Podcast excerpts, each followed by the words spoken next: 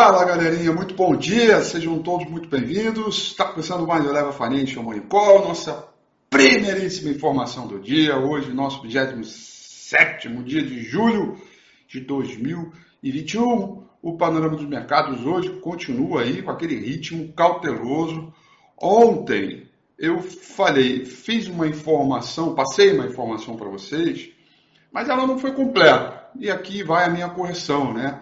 Ontem o, o, a gente teve notícias no último domingo de que a China é, aumentou e iria, tem uma proposta de aumentar a regulação no setor, principalmente de tecnologia ligada à educação. Foi isso que eu falei ontem. Mas aí, ah, depois de ler os relatórios ontem à noite, e algumas matérias, inclusive, vai lá no Financial Times, que também tá legal, não é só setor de tecnologia ligada à, à educação, não, né? Tá também setor imobiliário, indústria. É, o cara pegou para capar lá, assim, é, geral, né? É, com uma série de possibilidades de alteração. Isso, e a gente sabe, e aí, meu amigo, pode ser governo X, Y, Z, de partido de lá, partido de cá, que tenha ideais assim ou ideais assados. Para o mercado financeiro, qualquer intervenção de governo sobre os mercados, ninguém gosta, independentemente de onde você esteja, como você esteja, de que partido você é e qual é o seu ideal, né? E aí, o que aconteceu foi um sell-off global das empresas chinesas lá em Hong Kong e também do, próximo, do próprio Shanghai Composite. Né? Teve contrato futuro aí, por exemplo, que foi terreno negativo nesta madrugada. Tá? Tóquio fechou em alta de 0,49%, boa parte dos investidores fugindo de Hong Kong, comprando ações em Tóquio. Né? Tóquio está tudo bem, Tóquio tem Olimpíada, né? Não está tendo esses movimentos.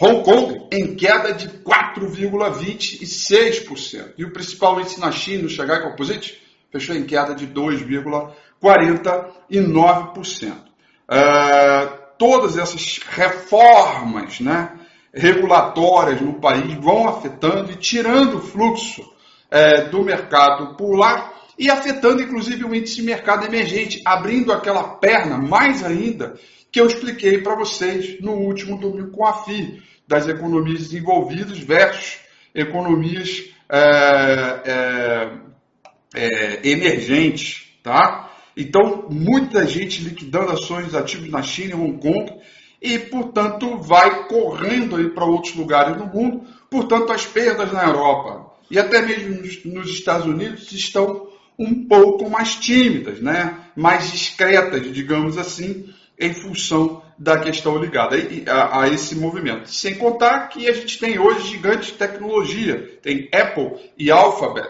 Tesla ontem divulgou o resultado, superou as estimativas, então a gente passa por um, por um momento especial aí, é, é, de mercado e também toda a ansiedade do mercado uh, para a reunião do Comitê de Política Monetária do Banco Central Americano, o FONC, né, amanhã, onde também o mercado vai buscar pistas. O fato é que o futuro americano mais cedo estava caindo muito forte e hoje ele já, e nesse momento, melhor dizendo, ele já melhora um pouquinho as suas condições. O petróleo, que estava no terreno negativo, melhora um pouquinho, petróleo Brent sobe 0,60, petróleo WTI vai subindo 0,38, principal contrato futuro de minério de ferro negociado lá em Dalian com vencimento é, para é, setembro né, de, de 2021 é, caiu 2,70%. Lembrando que essa cotação ela é em dólar, tá? E aí o, o, o S&P 500 futuro, que é aí uma relação importante aí é, de, de, de, de, como a gente deve abrir, qual é o sentimento do mercado global, nesse momento está caindo 0,11%. Já esteve caindo bem mais, bem mais. Agora está caindo 0,11%. O dólar index, uma, dólar contra uma cesta de moeda do mercado internacional, vai subindo 0,06%. Portanto, por mais que A gente tem essa preocupação é, de reformas, dos, reformas regulatórias na China, afetando ações chinesas de tecnologia, ligada à educação, setor imobiliário, da indústria, diversos segmentos da economia chinesa. Não há, neste momento, um sentimento de aversão ao risco global, porque o dólar ainda está razoavelmente comportado. Então não é para dar aquela assustada panicada, mas é para ficar de olho, né? É para deixar, como eu gosto de dizer, né? deixa no cantinho da tela, né? Deixa ali, igual com a variante Delta, né? Deixa no cantinho da tela, não é algo que a gente tem que abandonar. Mas deixa lá, às vezes a gente revisita para é, analisar, tá? Europa cai, mas de maneira um pouco mais discreta nesta manhã. Londres vai cair de 0,38%, Paris cai de 0,14%, Franco, na Alemanha, caindo 0,34%. É, Os rendimentos dos Treasury vão caindo em função desse cenário aí é, de correção. O iene vai se valorizando. Lembrando, por parte do da valorização do iene tem a ver né, com essa, é, é, esse sell-off aí em Hong Kong é, e na China. Tá? O yuan caiu é, para o seu valor mais baixo desde abril né? Lembrando que a relação do yuan é contra o dólar. E o rand lidera a baixa entre as moedas é, do mercado é, emergente. Tá bom? Bom. Além disso, nós temos a agenda de hoje. Tá? Vamos lá. Acabou de abrir aqui para mim a agenda de hoje. Nove e meia da manhã nós vamos ter o, o saldo de investimento estrangeiro direto aqui no Brasil, referente a junho, tá? Nesse mesmo horário, 9 e meia, lá nos Estados Unidos, nós vamos ter os pedidos de bens duráveis. Importante esse dado, tá? Antecedente de atividade. É importante, vamos ficar de olho nele aí. Tá? É... Muito bem. Depois temos o outro indicador é, de preços de casa, né? o FHFA, é, índice de preço de casas. Esse dado está previsto para sair 10 horas da manhã. E depois, 11 horas da manhã, nós temos o Conference Board, né? índice de confiança do consumidor, medido pela Bloomberg, dado importante atividade 11 horas, nesse mesmo horário, 11 horas, teremos índice de manufatura do Fed de Richmond, é, outro dado aí bacana para a gente acompanhar. Dito todas essas questões, vamos dar uma olhada aqui no gráfico do índice Bovespa, ver o comportamento dele. Ontem foi a festa das blue chips, né? Há quem diga que o sell-off é, da China em Hong Kong, prevaleceu as blue chips aqui no Brasil, por isso Petrovale e Itaú subindo ontem em unidade, né? fazendo com que o índice trabalhasse num terreno positivo. Tá? Há quem diga isso. É, ainda não dá para ter certeza, mas a gente vai ver isso conforme for a nossa análise do fluxo de capital estrangeiro que vai sair nos próximos dia, dias. Né?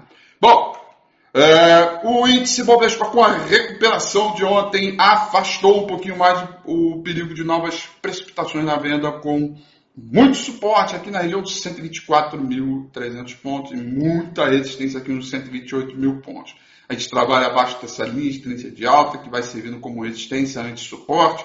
Banda de Bollinger estreitando no mercado no curto prazo está consolidado. Né? Certamente essa é a melhor análise que a gente pode fazer muito suporte aqui, muita resistência aqui, e o sambão rolando aqui que vai para lá, que não vai fundo, que agora eu caio, que agora eu vou subir, agora é hora de alta, aí cai, agora é hora de queda, agora sobe. E os indicadores técnicos ligados à amplitude de movimento de tendência estão mais confusos, estão mais fracos nesse momento aqui, e a gente vai devendo o rompimento de um desses dois extremos para poder determinar um quadro de tendência e, portanto, ainda trabalhando num quadro de definição, vai ter oportunidade de compra, vai ter oportunidade de venda, a gente vai ter um pouco de tudo. É um momento de leitura um pouco mais fragilizado, né? A gente tem em paralelo a isso um risco de geada e uma friaca vindo aí muito intensa que pode afetar o setor de alimentos. É, e que, consequentemente, afete a inflação, que já não vai passando por um período legal por conta dessa crise hídrica, hídrica né, os reservatórios estão em níveis baixos, se não chover mês que vem, e aí não estou falando agosto não, estou falando setembro, Se não chover, pode certamente afetar é, mais ainda, né? Precisa encher os reservatórios. Então a gente já tem esse risco. Aí depois ele tem um outro risco ligado aí à inflação de alimentos por conta dessa geada que vem aí. Atenção aí, inclusive, é, é, é, é, preparem aí que vai fazer frio a partir de amanhã, ah, principalmente aqui em São Paulo, pelo menos no sul, né? Vai despencar tudo aí, as temperaturas, né? É, e aí o seguinte, é, Setor imobiliário, setor de consumo varejo, né, uh, pode sentir isso. Na verdade, o setor imobiliário já está sentindo. Né? O setor imobiliário está amassadíssimo, porque as curvas de juros começaram a subir, o mercado garantiu e vai garantindo um ponto percentual na próxima reunião do Copom, mas eu tenho certeza que o mercado já está olhando mais para frente, não é só essa reunião. Né? O noticiário fala dessa reunião, mas é mais para frente. Então tem um pouco desse risco inflacionário que já vem sendo realçado pelo setor de energia e agora pode ser também pelos, pela questão de alimentos. Então, a gente passa por um período que o mercado já está um pouco mais engasgado, né? É, eu não sei se foi, agora eu não sei se foi o milho ou foi o café, tá? Mas ontem choveu gráficos aí aqui na minha timeline, e algumas pessoas me mandaram, de mercado explodindo aí, né? É, eu acho que foi o café, tá? É, é, peraí, eu posso olhar isso agora? Pô, por que, que eu tô falando isso? Eu posso olhar? Eu tenho gráfico aqui, cacete. Deixa eu ver aqui. Para você ver como é que isso é real, né? É... Não, não posso olhar agora. Esquece. Não posso. Deixa para lá.